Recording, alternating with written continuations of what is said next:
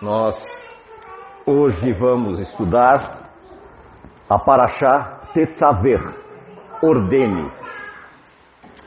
Ela começa em Êxodo capítulo 27, versículo 20, a Êxodo capítulo 30, versículo 10. Eu gostaria de chamar a atenção de vocês por um aspecto. Por que não começa no versículo 1 do capítulo 27? E sim no, no versículo 20. Porque esse capítulo começa no versículo 20. Quando os padres fizeram a separação por capítulo e versículo, eles não sabiam, não entendiam disso. E eles deduziram. Então você vai ver que no estudo das porções semanais, o, nem sempre vai começar no versículo 1. Mas o que nos chama a atenção é da preocupação do Deus bendito nos dar três capítulos, são três capítulos, do 27 ao 30, para falar de vestimentas. Muitas vezes nós estamos vivendo numa geração totalmente desorganizada numa geração totalmente é, que os princípios básicos parece que foram deixados de lado. Ontem mesmo eu comentava, eu via à tarde, minha filha estava aqui comigo e estava passando alguma coisa na televisão e era dos anos 50. Aí eu falei, nossa, as pessoas naquela época se vestiam bem, né? Tudo bonito. Hoje as pessoas parecem que não têm muito interesse, parece que não está muito preocupado com as coisas. E foi nada, não. Hoje as pessoas andam de qualquer jeito. Mas nesta paraxá, nesta porção, Deus tinha uma preocupação. Porque quando você vai ler, fala, mas como, é, o que, que eu vou tratar desse assunto? Porque ela não traz muitos detalhes, ela, ela simplesmente dá. Seria melhor um alfaiate passar essa paraxá. Talvez ele tivesse mais facilidade, não químico. Por quê? Porque Deus vai orientar como você vai, como deveria ser feito o quê? As vestimentas dos sacerdotes. E os sacerdotes, o que, o que acontece? Eles é o nosso exemplo. Não é isso? Você olha para aquela pessoa e você gosta da maneira que a pessoa se traja, você vai acabar copiando. Então nós vemos no capítulo 20 no versículo 20 do, do capítulo 27,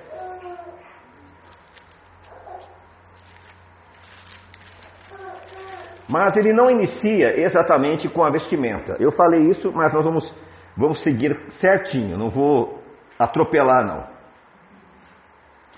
Versículo 20. Presta bem atenção, isso aqui é muito importante para vocês entenderem o que vai acontecer no futuro. Algumas coisas que vão acontecer e vocês vão entender. Vocês devem ordenar aos israelitas que lhe tragam azeite de oliva puro para a iluminação, a fim de manter as lâmpadas sempre acesas.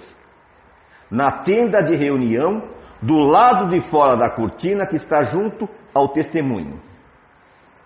Araão e seus filhos providenciarão que as lâmpadas fiquem acesas diante de Jeová desde o anoitecer até a manhã seguinte. E esse é um decreto perpétuo a ser cumprido pelos israelitas por todas as suas gerações. Primeira coisa, esse decreto é para ser cumprido por quem? Pelos israelitas. Por que eu estou frisando israelitas? Porque existe hoje uma teologia, eu estou trabalhando em cima disso, uma teologia da substituição judaica, onde acredita-se que os judeus atuais é Israel. Da mesma forma que tem a teologia da substituição cristã, que acredita que a igreja substituiu Israel, tem essa teologia também que diz que os judeus substituíram Israel, e isso não é verdade. Israel é composto de quantas tribos? Doze. Doze. Doze. Doze. Israel, não estou falando. Israel é doze tribos. Na divisão, ficou duas tribos do sul e dez tribos ao norte. As duas do sul era Judá e Benjamim. Só que existe um segredo em Benjamim. Não sei se vocês sabem. Tem um probleminha lá em Benjamim. Porque hoje tem uma preocupação muito grande. Ah, eu sou isso, eu sou aquilo, eu sou disso, eu sou daquilo.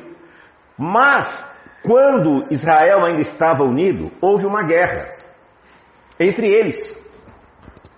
E praticamente os homens de Benjamim foram exterminados pelos próprios israelitas. Vocês sabiam disso? A Bíblia conta essa história. Houve essa guerra, está em Juízes, e os benjamitas praticamente foram exterminados, os homens, e foi tomada uma providência para que Benjamim não desaparecesse. Pegaram os descendentes de Diná, que eram os siquemitas, eles eram cananeus. Lembra da história de Diná, que ela, ela sofreu um abuso, teve um filho, e os descendentes dela, o Siquém, que era o, o marido, né? os filhos dele, ele, ele era cananeu. Ele era cananeu. Então, na verdade, Benjamim é, é, não é puro sangue. Benjamim era uma mistura de israelita com cananeu, que formavam essa tribo de Benjamim. Mas por que essa preocupação de fazer isto? Porque Israel sempre tem que ser doce. Quando você vai para o livro da Revelação, para o quinto evangelho, porque vocês sabem que a Bíblia está desorganizada na sua sequência. O livro da Revelação, o Apocalipse, como você preferir, ele teria que estar antes de Atos dos Apóstolos. Porque ele foi escrito por quem? Por João, por inspiração de Yeshua. Então é o quinto evangelho. Porque ele diz, essa aqui é a revelação do Senhor. Aí colocaram lá no final. Compreende? Então, muitas coisas nós temos que começar a nos reorganizar para entender o porquê disso.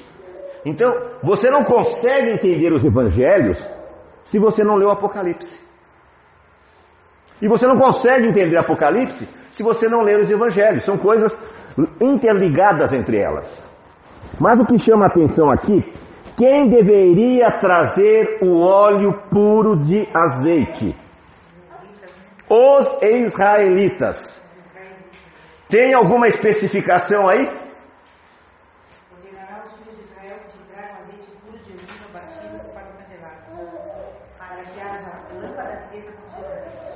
Mas tem alguma especificação que deveria bater com alguma madeira específica, colocar num moedor diferente?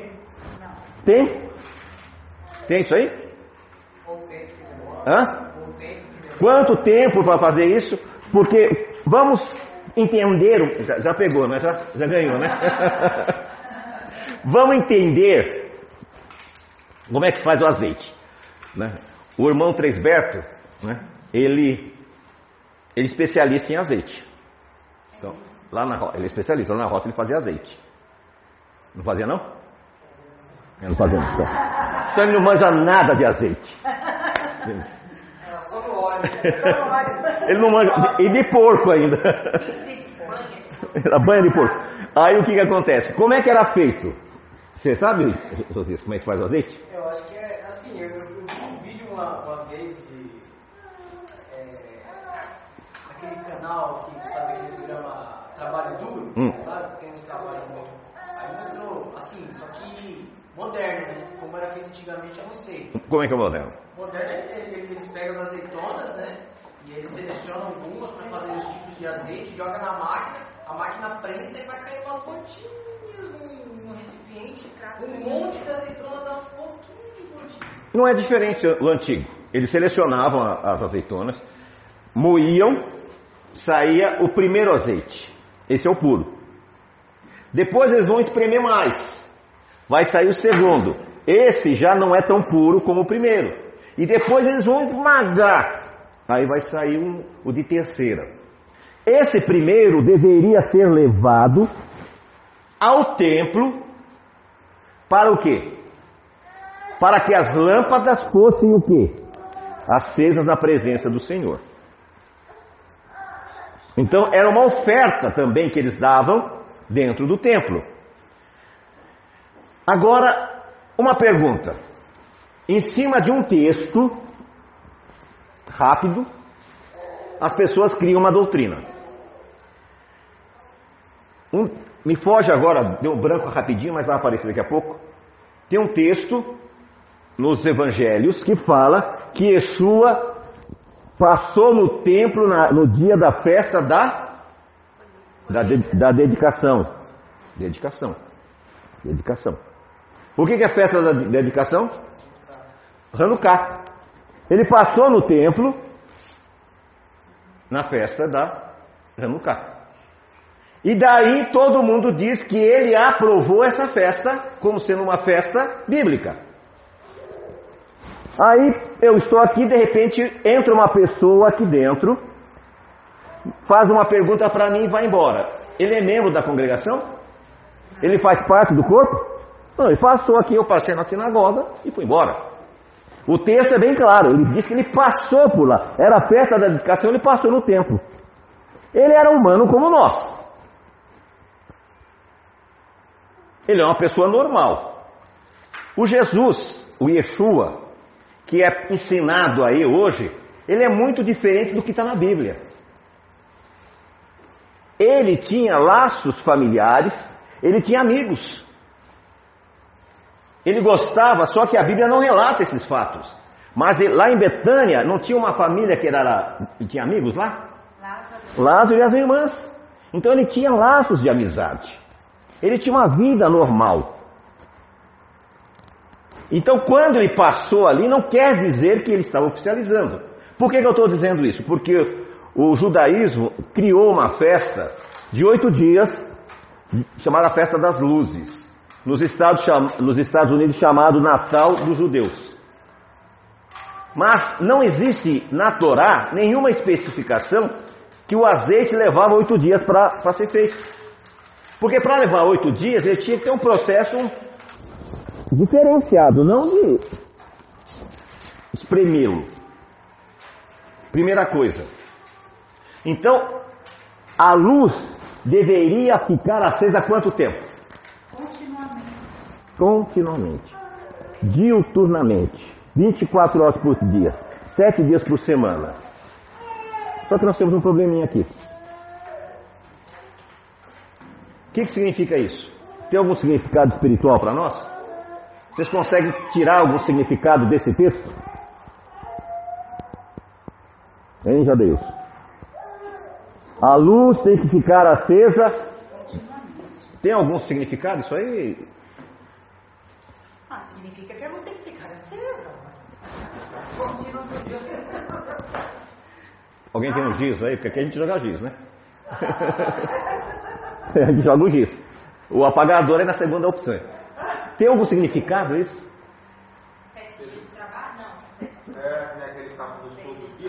Não, a luz tem que ficar. Por quê? Porque a luz de muitas pessoas só acende quando vem na congregação. Quando sai daqui é trevas. As pessoas vêm na congregação, nossa, parece um, como se diz, um estroboscópio de luz. Mas quando sai daqui é uma escuridão completa. E a Bíblia diz que nós temos, vós sois a luz do mundo. E a luz tem que brilhar quanto tempo? O tempo todo, continuamente. No trabalho, na escola, na rua, em casa, em todos os lugares. A luz tem que brilhar. Então essa, essa paraxá nos leva a esse primeiro, primeiro aspecto. A questão da luz, do azeite. O azeite, ele também representa. O que mais o azeite representa? Quem pode me ajudar? Unção, né? A unção. Muito bem. Então o azeite. Minha neta já passou por aqui. Passou. Pegou, não, pegou azeite. pegou o Chico. então a unção. Nós colocamos o azeite e fazemos. O que, que é unção? É melação de cabeça de, pessoas, é isso? Para que, que serve? É uma separação. Esse é um separamos a pessoa para um trabalho específico, um trabalho santo. Então você percebe que de um versículo nós já estamos conseguindo tirar mais coisas. De um versículo nós estamos conseguindo tirar mais informação. Quando ele disse: Todo Israel trará azeite, era esse azeite que espiritualmente ele queria que nós trouxéssemos. Luz, unção, percebe? Continuamente. É isso que ele queria que nós trouxéssemos. Luz, unção, e na continuidade do texto ele vai falar do que? Da vestimenta. E ele vai especificar a vestimenta. E não era qualquer vestimenta. O sacerdote teria que ter o que? Uma roupa específica, feita sob medida. No seu peitoral teria um efod com pedras preciosas, doze pedras. O sumo sacerdote, ele tinha esse efod, e nesse efod tinha doze pedras, cada uma representando uma tribo de Israel. Se Judá hoje é Israel, então só tem uma pedra no efode do sacerdote que vai chegar, não é isso? E não pode, tem que ser doce. E no Yom Kippur, o que aconteceu no Yom Kippur? O sacerdote ia fazer uma missão especial. Eu imagino como devia ser o dia do sumo sacerdote nesse dia. Eu imagino. Porque ele sabia que se ele entrasse na, na presença de Deus, na Shekinah, no Santíssimo, e ele tivesse algum pecado, o que ia acontecer com ele? Iria ser fulminado imediatamente.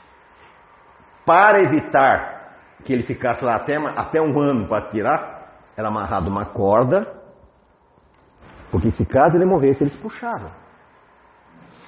E aí eu faço a pergunta para você: quando você entra na presença de Deus hoje, como é que você se sente?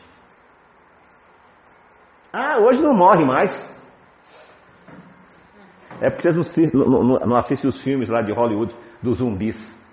Hoje tem um monte de gente morta andando por aí achando que está viva. Tem também um, teve um filme que passou que numa casa os mortos pensavam que era vivo e os vivos pensavam que era morto. Não tem um filme mais ou menos assim? Não sei se vocês lembram desse filme. É um filme interessante. Que, no começo você tem a impressão que os vivos são os mortos e os mortos são os vivos. E hoje o que acontece? As pessoas estão mortas. Espiritualmente estão andando por aí como zumbis. Sabe? Sem destino, sem saber para onde ir, sem saber o que fazer, sem saber se vão fazer, é o que está acontecendo com as pessoas hoje. Por quê? Porque elas não têm certeza. E o sumo sacerdote, ele tinha que ter o quê? Um cuidado especial. Por isso que havia vários rituais. Aqueles rituais não eram mágicos, porque as pessoas às vezes confundem esses rituais com questões mágicas. Não eram mágicos aqueles rituais. Mas aquilo ali era para alertar por exemplo, esse chale de oração, o talite, é uma toalha qualquer. Só que quando eu coloco, eu sei que eu estarei na presença de Deus para orar. É para isso que serve. Percebe? O kippah, eu coloco por quê? Porque eu sei que Deus é acima de mim. O motivo é esse, não é outro. Não faz diferença nenhuma colocar um, um kipá, um, um, chapéu, um boné, sabe? Hum. Mas esse aqui, ele foi dedicado para isto. Então aquela roupa era dedicada para isto. Aquela vestimenta era dedicada para que a pessoa representasse quem? O sumo sacerdote, o sacerdote representava quem? Deus. Quando o israelita via o sacerdote, ele tinha que ver quem? Deus. Não que ele fosse Deus, mas ele sabia que ali era um representante de quem? De Deus. Percebe? E hoje as pessoas têm dado pouca importância para essas coisas. As pessoas não estão se preocupando muito com isso. Elas não têm muito compromisso. O Yeshua conta uma parábola das dez virgens. Dez virgens, cinco estavam até o talo aqui, cheia de azeite. E eles acendiam fogo e estava iluminado. Cinco só tinha o quê? A metade.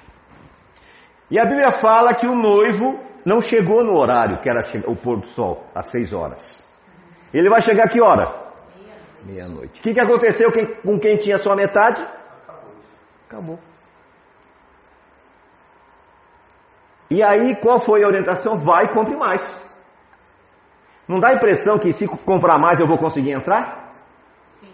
Só que elas compraram. Quando voltaram, diz a porta está fechada, não tem mais o que fazer. É a mesma coisa que está acontecendo hoje. Muitos têm sido chamados, mas poucos vão entrar, porque tem muito pouco azeite, tem muita pouca luz. Existe uma outra parábola que um rei ia casar o seu filho príncipe. E ele convidou todas as pessoas mais importantes do reino. Cada um disse: Eu não posso ir porque eu vou comprei uma junta de bois, eu vou ter que experimentar. Eu não posso ir porque eu vou ter que viajar. Eu não posso ir porque eu vou ter que é, experimentar não sei o que daqui, numa terra. Enfim, cada um arrumou uma desculpa.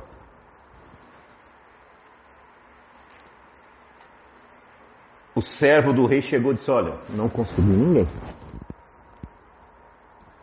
O que, que ele disse? Vá aos valados, às ruas e convide todo mundo.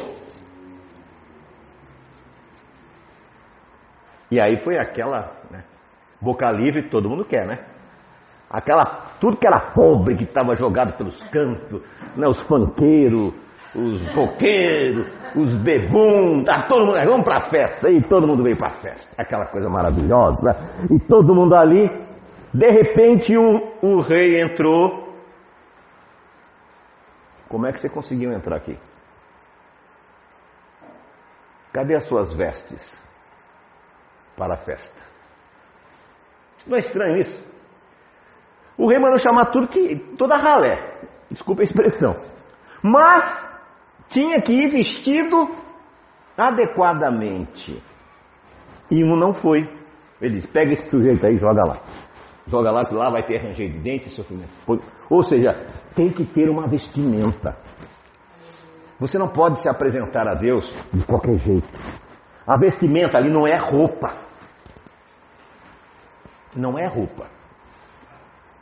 Por exemplo, nós lemos a Bíblia com as historinhas que nós ouvimos no passado. Então você tem que ter cuidado com isso. Quando, na viração do dia, o Senhor chegou no jardim do Éden, o casal estava escondido. O que, que eles falaram? Ele falou: Por que vocês estão escondidos? Até parece que eu não sabia, né? Quem falou para vocês que estavam nus?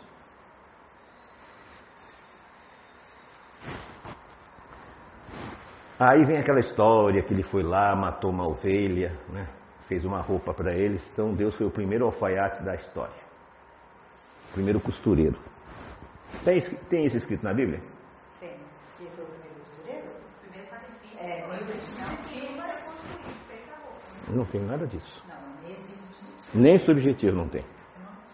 Eu não acho nada, eu acho que está escrito. E o que está escrito? Que, que ele, ele, ele fez um sacrifício pelo pecado. Não falou que ele fez roupa? Fez uma túnica. Oi? Ele fez uma túnica. Não, não da roupa do, do cordeiro. Quanto tempo leva para fazer, para curtir? Você não tem como matar um cordeiro agora e tirar e colocar nas costas do indivíduo. Hã? Não tem como. O- ali não está falando isso. Mas e a soberania de Deus? Não é questão de soberania. Não inventa. Tá- já está parecendo rabino ortodoxo, tá? já está criando doutrina. Não, mas não, é uma pergunta que eu não, eu estou sei disso. Não tem isso. A, a Bíblia fala. a- o sacrifício foi pelo pecado. O que, que eles perderam com o pecado? O que, que eles perderam? Perderam o direito à árvore da vida. Não. Perderam o direito da vida. Perderam a luz. Eles eram portadores de luz. Por que, que é dado o nome, chamam o maligno de Lúcifer? Que era- diz que ele, ele era portador de luz. O, ca- o casal, eles eram revestidos de luz. Quando eles pecaram, apagou a luz. Então, E, e a nudez ali é uma nudez espiritual. Primeiro, você não tem vergonha do seu pai e da sua mãe, da sua esposa, do seu esposo. Vamos, vamos, vamos fazer, vamos dar uma, uma- fazer a leitura lá, vamos lá. Uma coisa interessante também, entrando nisso, é que Moisés ele ficou 40 dias na presença do Senhor e o seu rosto, ele, ele voltou com o rosto brilhando. De luz. luz. É essa a luz que eles perderam. Então, vamos lá, tá vendo?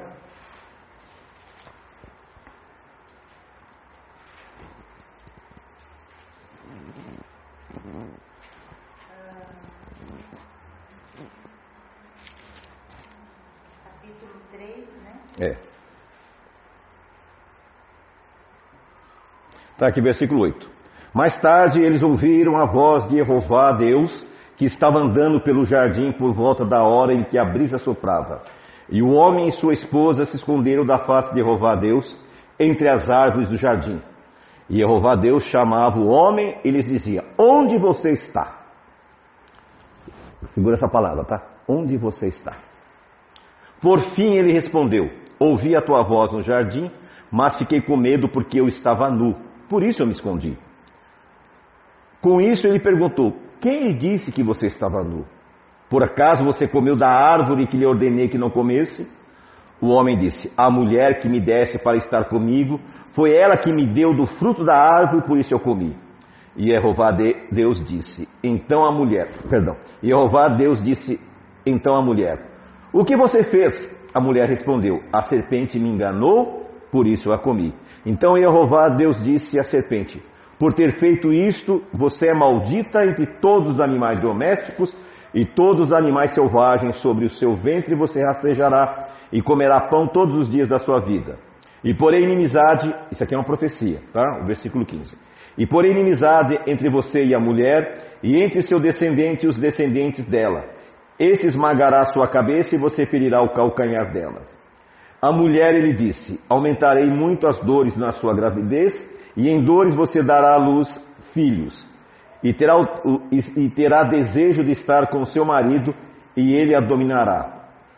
E Adão ele disse: Visto que você escutou a voz da sua esposa e comeu da árvore a respeito da qual lhe dei ordem, não coma dela, maldito é o solo por sua causa.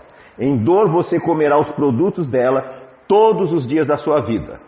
E ela produzirá para você espinhos e abrolhos, e você terá de comer a vegetação do campo. No suor do seu rosto comerá pão, até que você volte ao solo, pois dele foi tirado, porque você é pó e ao pé e ao pó voltará. Depois disso, Adão chamou sua esposa Eva, porque ela se tornaria a mãe de todos os seus viventes. E Jeová fez Deus fez vestes compridas de pele para Adão e para sua esposa a fim de vesti-los. Presta bem atenção. E Jeová fez o quê? Vestes do quê? De pele. Presta atenção. O homem se tornou como um de nós. Perdão, peraí. 22. 22. E Jeová Deus disse então: O homem se tornou como um de nós, sabendo o que é bom e o que é mal. Agora, para que ele não estenda a mão e pegue também do fruto da árvore da vida e coma e viva para sempre. Com isso, Jeová Deus o expulsou do jardim do Éden para cultivar o solo do que tinha sido tirado. Assim, ele expulsou o homem e colocou ao leste do jardim do Éden os querubins e a lâmina chame- chamejante de uma espada que girava continuamente guardando o caminho para a árvore da vida. Adão teve então relações e aí vai embora. Cadê o cordeiro? Para matar, para tirar a pele. Mesmo porque nessa época eles se alimentavam apenas da, Sim. da, dos vegetais, não é? Cadê o cordeiro? Tem cordeiro aí? Que pele é, que pele é essa? Que pele é essa? Essa. Nossa, porque ele era portador, eles eram luzes, eles eram seres de luz, como os anjos. Quando eles pecaram, eles perderam essa luz. E ficou exposto o quê? A pele, A, epiderme. E Deus acabou de fazer o quê? Acabou de fazer eles que estavam mal, agora estavam mal feitos.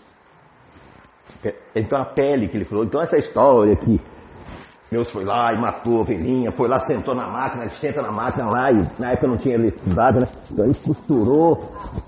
Tudo isso aí é fantasia. A pele que ele está dizendo é essa pele que nós temos. Os, os Adão e Eva, antes do pecado, eram seres como os anjos, portadores de luz. E realmente ficou esquisito. Imagina você ser todo iluminado e de repente você ficar só os nervos para fora, né? Só os músculos aparecendo. Então Deus, a pele que Deus fez foi essa. Quando Deus formou então o homem do barro, então o Senhor disse que quando soprou um fôlego de vida nas narinas dele, o homem tornou-se alma vivente. Então, mesmo que ele se tornou Ele- alma vivente, Ele tornou-se, ele tornou-se, você já deu a resposta. Ele se tornou alma vivente. uma alma. Uma Como um anjo. Então vivia Como luz, igual um anjo. A alma é a luz. Ele- como um anjo. Quando eles pecaram, aí apareceu só a carcaça. Aí Deus foi lá e concluiu a pele. Entendeu? Você entendeu? Mas em algumas traduções o Senhor não encontrou com consulendo Já. Eu- tipo de, de associação N- com o... Não. Você não Sabe me... por quê, gente? Está certíssimo, o Rabino, pelo seguinte, eu, eu analisando agora, né, com essa outra visão e não. O que, que acontece? É, era, o Jardim do Éden era um lugar separado da terra. Era, era diferente. Era diferente. Era o paraíso. No Lá, começo de conversa não tinha nem animal lá dentro. era especial, lugar especial. Mas a função de Adão era cuidar e zelar do Sim, do Éden. que vai ser como se for, como as pessoas falam céu, por exemplo, a eternidade. Quando Moisés, aquele exemplo que ele deu, quando Moisés ficou 40 dias e 40 no- noites no, no- no monte com Deus, quando ele voltou, ele voltou iluminado. A- não, era o rosto porque o corpo estava coberto por roupa. Aí ele teve que colocar. O sol, pastor, penetra pela pele, você pode estar com casaco, mas o sol consegue chegar até a sua Sim, não, mas isso que eu estou dizendo. Moisés devia estar todo iluminado. A tal ponto que ele teve que colocar um véu. O texto diz que ele colocou um véu porque as pessoas não conseguiam olhar para ele por causa da luz. Rabi, eu vou ler um textinho pra Fique à vontade. Pois não. Plantou, é no capítulo 2 de Gênesis, versículo 8, que diz: E plantou o Senhor Deus no jardim do Éden, na direção do Oriente, e pôs nele o homem que formado. Do solo fez o Senhor Deus brotar toda sorte de árvores agradáveis à vista, e boas para alimento, e também a árvore da vida no meio do jardim, e a árvore do conhecimento do bem e do mal. Aí saiu o rio, né, que nós já sabemos, o ouro dessa terra é boa, tal. Aí tomou, pois, o Senhor ao homem e o colocou no jardim do Éden. Estava numa posição X, e Deus tirou e colocou ele agora no jardim do Coloca Éden. e depois ele vai tirá-lo de lá. Ele vai colocar um anjo, um querubim na porta. E a espada girava sozinha ao redor. Era uma espada flamejante, ou seja, como fogo, para proteger. O que, que eu disse? Eu fiz um comentário que foi com a sua mãe, que não foi contigo, mas vou aproveitar. Nós temos que fazer uma teologia reversa. O que que é a teologia? Esquecer tudo que a gente ouviu falar e recomeçar uma leitura da Bíblia novamente, como está escrito. Por exemplo, nós estávamos, chegamos a esse ponto por causa de Hanukkah. No final do ano, os judeus celebram uma festa de oito dias de Hanukkah, que é referente ao livro de Esther. E aí, Lima- oi? Não, livro de Esther mesmo. É, eu, pô, Não, é Hanukkah. Não, é Hanukkah. Não, é a festa das luzes. Ah, é perfeito. Per- Não, Lúcia, fez bem, fez bem. Me perdoe. Não. Fez bem. Brincadeira. eu voltar a ficha. Voltar a ficha agora, enrolou aqui.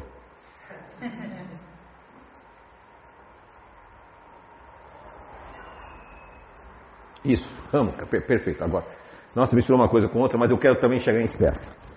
Aí eu comecei. Não, Purim é uma coisa. É, é, a festa Não, a festa de. Tá no livro dos sete, Esther, não é? Não, não, não, a festa, mas nós estamos falando de Hanukkah, que é a festa dos oito dias que de luzes. O que, que aconteceu? Está. Não na sua. E a sua falta sete livros. Sim, mas eu estou lendo os sete livros, estou em segundo na cabeça. Os livros todos são válidos, então a gente pode temos direito e acesso a eles. Então, mas eu tô falando, porque tiram algumas coisas e o que, que acontece? Dizem que esta festa, festa de Hanukkah, quando os judeus conseguiram, os macabeus conseguiram expulsar os gregos da cidade de Jerusalém, para purificar o, o templo, eles encontraram apenas o quanto? Um litro de azeite. E aí, eles tiveram que esperar oito dias para fabricar o azeite, porque, segundo a interpretação deles, o azeite leva oito dias para ser feito. Mas a Bíblia não fala isso. E nem a lógica também fala isso. Não, leva, não tem como levar oito dias. Se você pegou o azeitona, colocou no recipiente, apertou, é instantâneo. Não tem, pode demorar um dia ali para escorrer. Dá uma curtidinha também. O azeite não, não- porque ele tem que ser puro. É puro, é o primeiro. É, então não tem como curtir ele. Aí o que, que acontece? Muitas vezes, muitas histórias chegam para nós, são histórias fantasiosas, né? Houve um milagre? Houve. Qual foi o milagre? Um grupo de camponeses ganhou uma guerra. Aí o pessoal quer enfeitar demais o pavão. Quando você quer enfeitar demais o pavão, você acaba estragando, né? É igual comida, já aconteceu comigo, eu gosto de cozinhar. E às vezes eu quero enfeitar muita comida, eu estrago a comida, deixo muito salgado. Então não enfeita muito, sabe? Conta a verdade. O livro de Macabeus, ele só fala que eles comemoravam a festa por oito, por oito dias, assim como se comemorava a festa dos tabernáculos. Sim. Porque na festa dos tabernáculos eles estavam escondidos na- nas montanhas.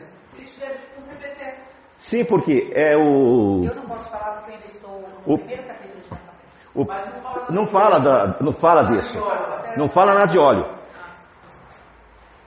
O Pessah, a festa de Pessah, né, que na, fe- na verdade é a festa de Hamatzot, se você não conseguir celebrar na época, você pode celebrar 30 dias depois, que é chamado Pesach.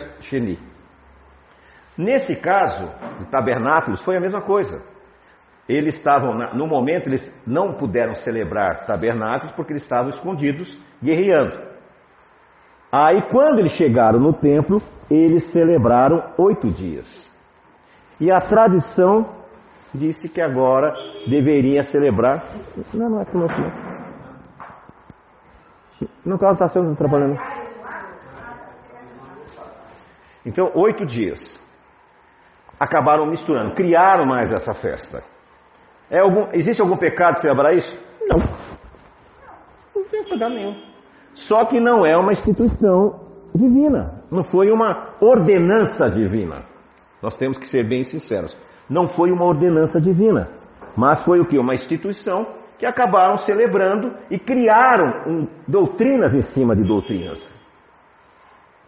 Então nós temos que eh, fazer a- o Apocalipse, a revelação do Senhor Yeshua, diz assim: importas que ensines outra vez. Então nós temos que recomeçar tudo de novo. É um eterno recomeçar. Por exemplo, eu estou trabalhando em cima do número 3 de um livro que nós escrevemos, vou até mostrar aqui para vocês. É o número 3. Que esse aqui é o número 1. O número 3 que eu estou trabalhando, eu entrei justamente na questão. Precisa comprar um óculos, viu? Eu vi o pastor Chico. Ah. Eu esqueci o meu. Entendeu? Eu também não enxergo nada, senhor. Fico, assim, fico parecendo Mr. Magu. Aí, o que, que acontece? Eu estou Para você fazer um trabalho sobre tradições, sobre judaísmo, sobre essas coisas, você tem que pesquisar. E muito. E eu estou pesquisando há muito tempo, já há alguns meses. E eu sempre o que olhava para o Cotel, Cotel é o monte da, o muro das lamentações. É, prazer. Muro das lamentações, prazer, lamentações, prazer. É o mu- muro das lamentações. Ele tem quantos metros? Oito metros de altura. E aí veio uma coisa na minha cabeça que eu fiquei assim, falei, peraí. Eu gosto de usar muito o que o Yeshua falou. Eu me uso muitas palavras dele, porque são justamente os ensinos dele que têm desmistificado, por isso que o livro chama Desmistificando o Judaísmo e suas tradições babilônicas. É as palavras dele que têm desmistificado. Aí o que, que acontece? Quando os discípulos olharam e viram o templo, o que, que eles falaram para Yeshua? Olha que coisa magnífica, né? Olha que coisa esplêndida. O que, que ele respondeu? Vocês lembram? Em três dias vou destruir isso aí, tudinho. Não ficará o quê? Pedra sobre pedra. Então ele errou. Porque ficou metros só para Ficou um muro de 8 metros. Por quanto de extensão? Então ele errou. Não, ele, ele não errou. Sabe por quê? Ele nunca erra. Porque o cotel não é? Não é. não é o muro da- do templo. Porque se você, você pegar a planta de Israel, a planta, e você ler as escrituras sagradas, você vai ver que o, templo ele estava perto da fonte de Gion, da fonte d'água. Por que precisava dessa água, essa fonte? Para fazer as abluções com as águas. As pessoas precisavam fazer. a- né? Eles não podiam chegar no templo e tinham que tomar banho. Não podia adentrar o templo se não tomasse banho. Tinha que fazer a lavagem das mãos. É. E aí o que aconteceu? A fonte de Gion está do outro lado. E lá não tem pedra sobre, sobre pedra. Lá ficou realmente foi. E do lado onde está o cotel, se você for pegar mapas antes da destruição, você vai ver que a Fortaleza Antônia, aonde era o quartel de quem? Dos romanos. Qual o objetivo dos romanos de destruir o próprio quartel? Nenhum. Por que, que eles destruíram o templo? Porque eles queriam achar o quê? O ouro.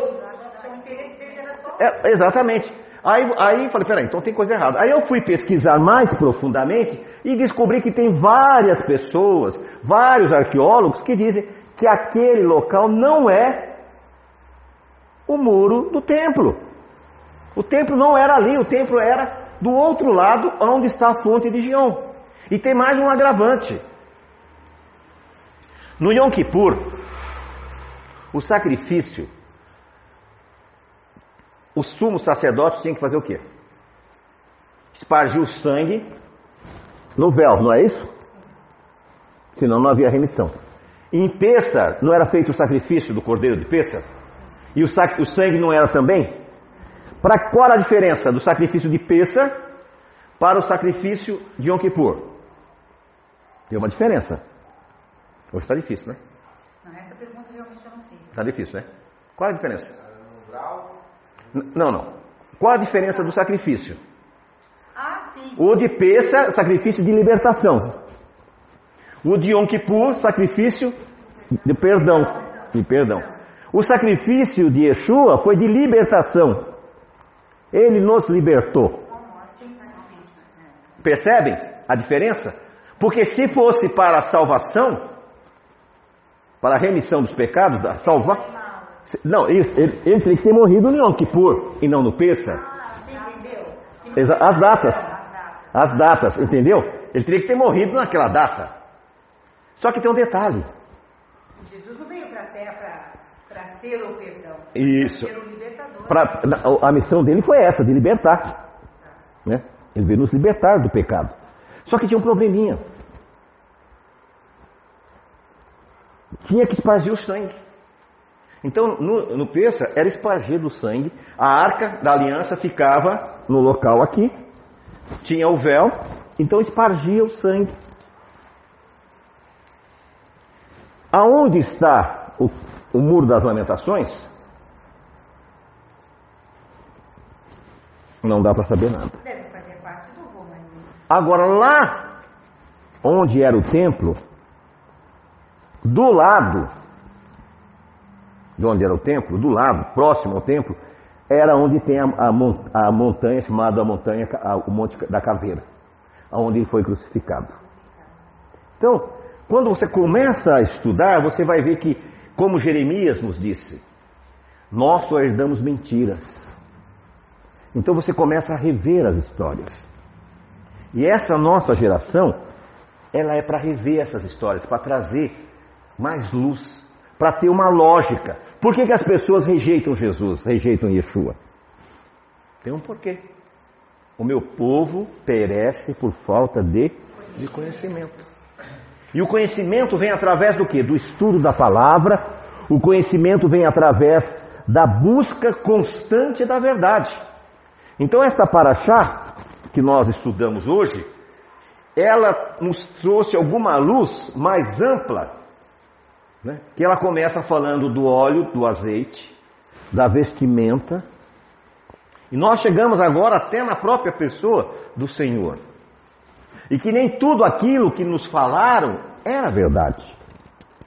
E com relação às vestimentas, está tudo perfeito em relação aos homens. E em relação às mulheres, o que o senhor me diria em relação a usar os o véu? Paulo é muito claro sobre isso, né? Paulo é tão, ele, ele é tão específico sobre esse tema. As mulheres, é, inclusive ele diz, eu não tenho mandamento. Ele me fala, não tenho mandamento para a mulher. Lembra? Você já leu esse texto dele? Pode dizer, eu não tenho mandamento para vocês. Porque a mulher já é perfeita. Nesse aspecto. Não, nesse aspecto ela é perfeita. O homem, ele precisa se cobrir. A mulher nem precisava. Mas por que que foi ordenado que algumas usassem véu? Não, não. Mas eu quero aprender. Esquece isso aí. Não vai ler isso aí não, que... Esquece isso aí.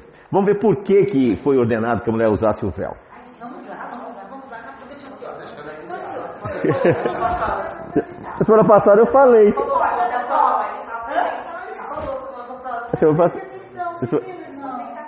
É, eu falei sobre, exatamente sobre isso. Aos 15 anos, as meninas em Éfeso eram levadas ao templo. Aos 15 Corinto, perdão. Obrigado. Em Corinto. Aos 15 anos ela é levada no, no templo pagão. E lá, ela só saía quando ela perdia a virgindade para o sacerdote. Aí a festa de 15 anos nasceu daí. É, nasceu disso aí. Não sabia não? A festa de... Não tem problema falar jura não. Não vem com essa história, não tem aqui não. Não, não tem nada a ver não. Fica calma, baixa bola. Oxi. Abaixa, abaixa. Desliga ela. Onde desliga o botão aí? desliga aí, desliga aí. Aos 15 anos a menina era levada e lá ela só saía quando ela perdia a virgindade. Por isso que a palavra desonra, perder a honra. Por quê? Ela se sentia honrada de ter sido iniciada por um sacerdote. Aí o que, que ela fazia? Qual era o sinal? Ela rapava a cabeça. E essas moças começaram a vir para a congregação. Aí Paulo aconselhou: esse costume não é entre nós. Então, quando você vir para cá, coloca um véu para ninguém saber, até que seu cabelo cresça. Porque o cabelo é honroso para você. Ter o cabelo rapado, a Bíblia fala rapado, é desonra. Desonra está ligado à sexualidade. Percebeu a ligação da, da situação? Então, enquanto você estiver em desonra, você vem com véu. Quando você estiver com honra, não tem problema. O cabelo foi dado em lugar do véu. Paulo explica isso. Mas criaram tantas doutrinas e o judaísmo foi até pior. Aí o que, que ele faz? Ele pega a mulher e coloca, um, ele coloca uma peruca na judia. Então a judia para sair na rua ela tem que ter o quê? Ou uma peruca ou um, um, um turbante. Então tudo isso são invenções. Pode. Deixa, deixa eu contestar. Eu também vou contestar porque. É, dentro de, algumas classes né, judaicas existe o, não, sou ortodoxa, tá? mas assim, tem algumas mulheres já velhas que mantêm essa tradição por questão de cultura. Você acabou de falar, mantém a tradição. Mas nós devemos seguir as tradições. Quem disse isso? Está escrito na palavra de Deus. O Paulo falou. Não, senhora. Vou ler isso para o senhor. Não vai tirar texto fora do contexto. Ah, me poupe, aí já é demais. Não, vai devagar. Não vai puxar, não vai puxar texto não. Não, mas eu quero está voltando. Não, do véu que está escrito. Por que, né? Paulo, Paulo falou claramente, o cabelo foi dado em lugar do, do véu, do véu. Agora, o que o senhor me diz disso aqui? Porque, na verdade, o homem não deve cobrir a cabeça, pois ter ele imagem e glória de Deus. Mas a mulher é glória do homem. Porque o homem não foi feito da mulher, e sim a mulher do homem. Porque também o homem não foi criado por causa da mulher, e sim a mulher por causa do homem. Portanto, deve a mulher, por causa dos anjos, trazer véu na cabeça como sinal de autoridade. No Senhor toda Por causa dos anjos? Está escrito aqui na minha. Sim, querida. Só que você está lendo um texto fora do contexto. Mas por que fora do Porque os coríntios adoravam os anjos. E Paulo está contestando isso aí. Nós vamos estudar isso que eu falei para você. Você pega os textos. e- Não, não é assim. As coisas não é assim. Esse hoje. Hoje não. Não é assim as coisas. Nós, te- nós temos que aprender as coisas. Mas dizer que aqui também tem outra. outra- É, te- a- tem explicação. Qual, é era o pecado de Corinto? Prostituição. Ah, Não, não era prostituição. Era, era é a questão Idolatria, né? da, era idólatra, adoração de anjos, hã? É. Sim, não, isso era comum. É isso, isso que eu, isso que eu tô, não, isso que eu tô, acabei de falar. Isso aí é adoração de anjos. Nós podemos adorar anjo? Podemos reverenciar anjo? Outra coisa, o que eu acabei de ler aqui, estudar a, eu acabei de estudar a Paraxá, dizendo que, é que eu não entrei nesse aspecto, a Paraxá fala que tinha que ser feito o quê? O sacerdote tinha que ter o quê? O turbante. Paulo usava kipá. E ele vai dizer que o, homem é desonroso usar isso na cabeça? Que ele não pode? É, por isso que eu estou perguntando, porque na Bíblia está escrito isso. Hum. Paulo, Mas depois que a gente viu o próprio Gênesis naquela situação da pele, Então. é, então agora se de Ah, repente. não é. Primeira coisa. Não, primeira coisa. Você sabe. É, é que eu não estou com a minha Bíblia. Não sei onde está. Deve estar com, com a Raquel. A Bíblia Thompson. Estudo. Ela tem. na- no- tem então você precisa- logo, na- logo no começo das páginas, diz assim: existe 7 mil inserções e erros colocados, de tradução, colocado no, no Novo Testamento. 7 mil frases. Então, primeira coisa, esse texto não significa isso, ele vai explicar. O problema de Coríntio era esse: era a adoração de anjos, era a questão da- das meninas que iam, era desonrado, por isso que ele diz, a não ser que Paulo era um esquizofrênico. No mesmo momento que ele fala uma coisa, ele diz outra. E não, O próprio texto tem uma, tem uma. Sim, porque não foi ele que colocou. Foi, uma, foi colocado ali. Por exemplo, o que, que é Torá? Torá são as leis. Então é ela que deve reger a nossa vida. O que não pode passar do que está ali. Quando nós chegamos no Novo Testamento, veio essa situação. Um lugar ele diz que o cabelo é em lugar do véu, no outro diz que tem que usar o véu. Aí você tem que entender a causa. E qual que é a causa? A causa é essa.